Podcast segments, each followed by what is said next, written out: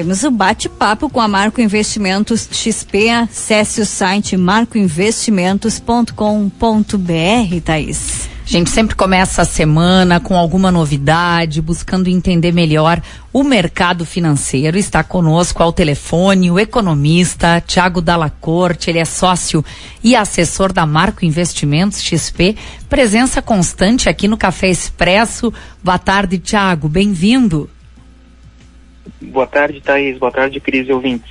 Que bom falar contigo, viu, Tiago? Fechado o primeiro mês de 2023, um ano que começou com muita expectativa no mercado, até por conta de uma mudança política no país. Que análise se pode fazer do mercado financeiro, Tiago, nesse primeiro mês de 2023? É, Thaís, realmente, quando virou o ano e a expectativa de uma mudança de, de governo, sempre deixa muita parte dos investidores e, e agentes é, com o coração na mão. Né? E o que nós conseguimos observar, findado esse janeiro de 2023, é que a figura não foi tão feia ou não foi tão volátil quanto estava se prevendo ou se esperando. Embora hum, tenhamos passado por todo aquele acontecimento em Brasília, já na, na, no primeiro, segundo final de semana uh, do, do governo novo instalando, a resposta ela foi branda, isso ajudou os mercados. É, o mercado internacional também nos ajudou. Nós conseguimos sair de uma reunião do Copom da quarta-feira passada, onde a Selic manteve-se em 13,75. É, lá nos Estados Unidos, o ritmo de juro de alta é, é, desacelerou também. A taxa de desemprego nos Estados Unidos também bateu uma das mínimas né, de 1970 é, para cá.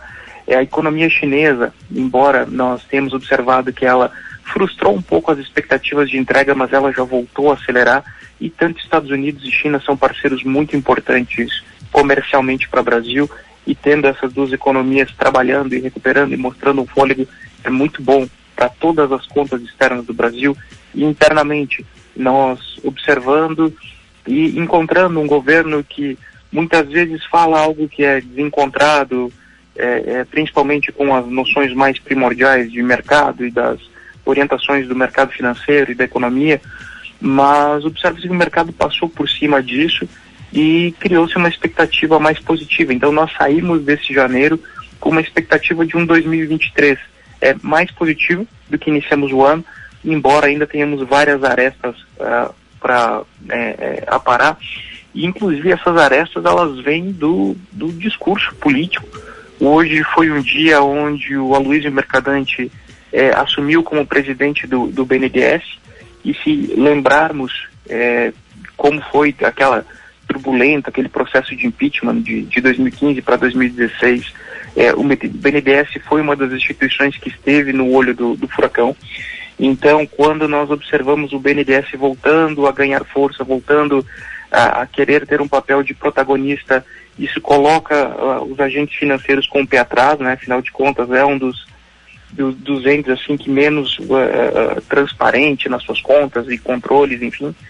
Tivemos também todo aquele caso da, das americanas, que, que foi um choque, né? respingou entre vários investidores e empresários eh, no Brasil. Mas apesar de tudo isso, na, Thaís, eu acho que janeiro termina de uma maneira eh, mais positiva do que nós imaginávamos.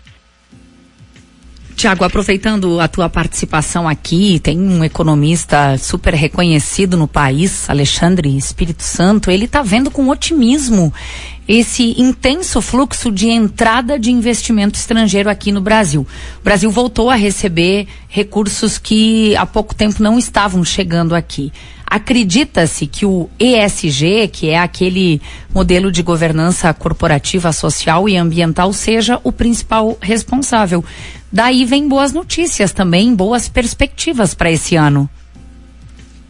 Ah, com certeza, Thaís. É, é, essa agenda ambiental ela favorece muito a entrada de recursos para cá, mas eu acho que é mais um componente da equação. Tá? É, o governo anterior, infelizmente, ele estava muito isolado em termos de diálogo internacional.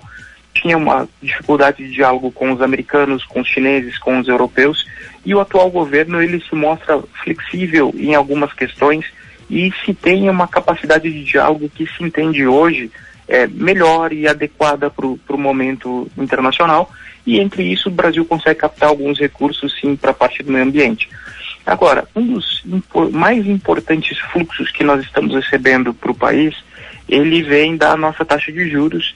É, hoje, uma taxa de juros é elevada, mesmo para os padrões internacionais, e um país que é, oferece uma segurança institucional que outros países que trabalham com uma taxa de juros similar não oferecem. Então, tem alguns tipos de operação no mercado financeiro que são conhecidas e, e são muito utilizadas pelos estrangeiros, que é pegar dinheiro em países é, onde o juro está mais baixo, isso pode ser até o próprio caso do juro americano, que provavelmente nós vamos ter mais uma alta de 0,25 no ano e provavelmente ele já uh, começa a segurar também. Então nós teríamos um juro lá na faixa de 4,75 mais ou menos, você pegaria juros um pouquinho mais alto do que isso, na faixa de 5,5, 6 alguma coisinha, e traz para o Brasil e aplica aqui a 13,75. Então todo esse spread, toda essa diferença iria para o bolso do, do, investidor estrangeiro, ele faz uma taxa de uma trava de câmbio e não tem risco de flutuação da moeda, então seria só aproveitar esse spread de, de juros que nós temos aqui mesmo. É, no mercado financeiro, é, as ações brasileiras elas estão em patamares historicamente baixos, descontados. Né? Isso não quer dizer que o mercado ele vá é, subir no curto prazo, amanhã, depois, semana que vem, não. Mas o investidor estrangeiro que tem na sua carteira também uma parte de recursos que ele pode alocar em países que são mais voláteis, também está preferindo o Brasil nesse momento. E geopoliticamente o Brasil está muito bom, os parceiros internacionais do Brasil estão indo muito bem. A nossa expectativa de exportações de commodities esse ano é mais um ano que está se desenhando para ser recorde de exportação, minério de ferro, é, petróleo, é, em toda a nossa pauta agrícola, e tudo isso vem ajudando a criar uma expectativa positiva para que nós tenhamos um câmbio médio esse ano né, menor do que foi no, nos outros anos. Então, acho que o SG ele é uma das, das, das é, variáveis na equação, mas juntando com todas essas contas e todo mundo olhando para o mesmo lado, né, é, cria-se sim uma expectativa de, de queda média para o dólar para o ano, e o estrangeiro trazendo dinheiro para cá é um sinal muito positivo de que eles, para fazerem esse movimento, eles apostam que a economia brasileira deve ter um 2023 muito positivo. Então, se nós conseguirmos alinhar todas as outras variáveis, né, discursos políticos, né, reformas, enfim, nessa direção, 2023 pode surpreender positivamente. Tá certo, Tiago. Que bom a gente ter uma ideia do cenário global, né, nacional, internacional e que bom que tem boas perspectivas aí pela frente. Muito obrigada. Boa semana de trabalho aí para todos vocês da Marco Investimentos XP. Então, obrigado, Thais. Obrigado, Cris. Ouvintes, uma boa tarde. Obrigada. Eu reforço aqui o site para quem gosta do assunto ou quer aprender, quer aplicar, quer, como eles dizem, colocar o dinheiro para trabalhar para si mesmo, não é? é. Então, marcoinvestimentos.com.br.